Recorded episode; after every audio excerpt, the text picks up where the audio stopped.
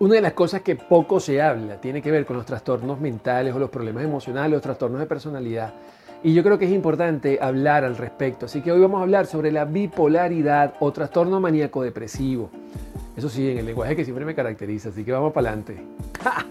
¿Cómo están? Les habla Alberto Barraja, arroba en redes sociales, psicólogo clínico venezolano. Miren, cuando hablamos de bipolaridad, estamos hablando de dos polos, evidentemente, depresión y manía no es que existen otras emociones, por ejemplo, como el trastorno histriónico de la personalidad que les expliqué hace poco. No, aquí son dos, son dos emociones fundamentales que van ligadas, uno, al proceso depresivo, melancólico, triste, la persona no quiere ni siquiera bañarse, no quiere comer, no quiere salir, le provoca estar todo el tiempo acostado, no tiene la capacidad para tener como propia voluntad. Tú le dices, no, pero bueno, vamos para adelante, vamos a salir, vamos a caminar, y la persona, pues yo no quiero, yo no tengo ganas, no puedo, no me interesa, no quiero, ¿ok? Adicionalmente a eso, en el polo depresivo, el sentimiento de culpa, muchas veces llegamos incluso hasta ideas suicidas, que es sumamente peligroso, sin duda alguna.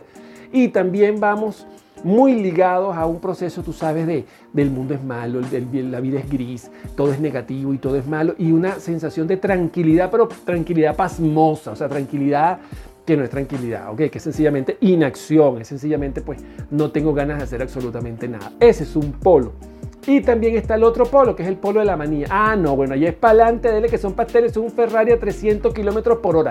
Y entonces yo quiero hacer cosas, yo quiero hacer negocios, yo quiero ganar dinero, yo quiero tener muchas mujeres o muchos hombres. Y entonces empieza con una locura, una vorágine, ok, donde quiero hacer muchas cosas y resulta que uno de los elementos fundamentales aquí es la agresividad si tú agarras y te pones contrario a la persona, le dices, pero ya, pero cálmate, pero pues, tus ideas son un poco alocadas, momentico, eso no es así, se pone bravo, ok, pueden llegar a la irritabilidad y si la cosa está como muy apretada, mire, puede llegar a cosas muy feas, ok, cuando uno está en el estado maníaco. Esas personas, mira, todo el tiempo no duermen, este, no comen porque están súper acelerados, porque están a millón, porque bueno, todo es rápido, todo es necesario, y entonces miran para allí, miran para acá, y andan en este rollo, en este asunto, en esta cosa. O sea, es realmente complicado, sobre todo porque en, el ámbito maníaco, este, el hablar rápido, la verborrea, el no dejar que los demás hagan nada, el asumir que toda la persona lo puede hacer a sí mismo. O sea, es todo lo contrario a la depresión, es una sobreexcitabilidad, una sobreexcitación que lo lleva a uno, pues bueno,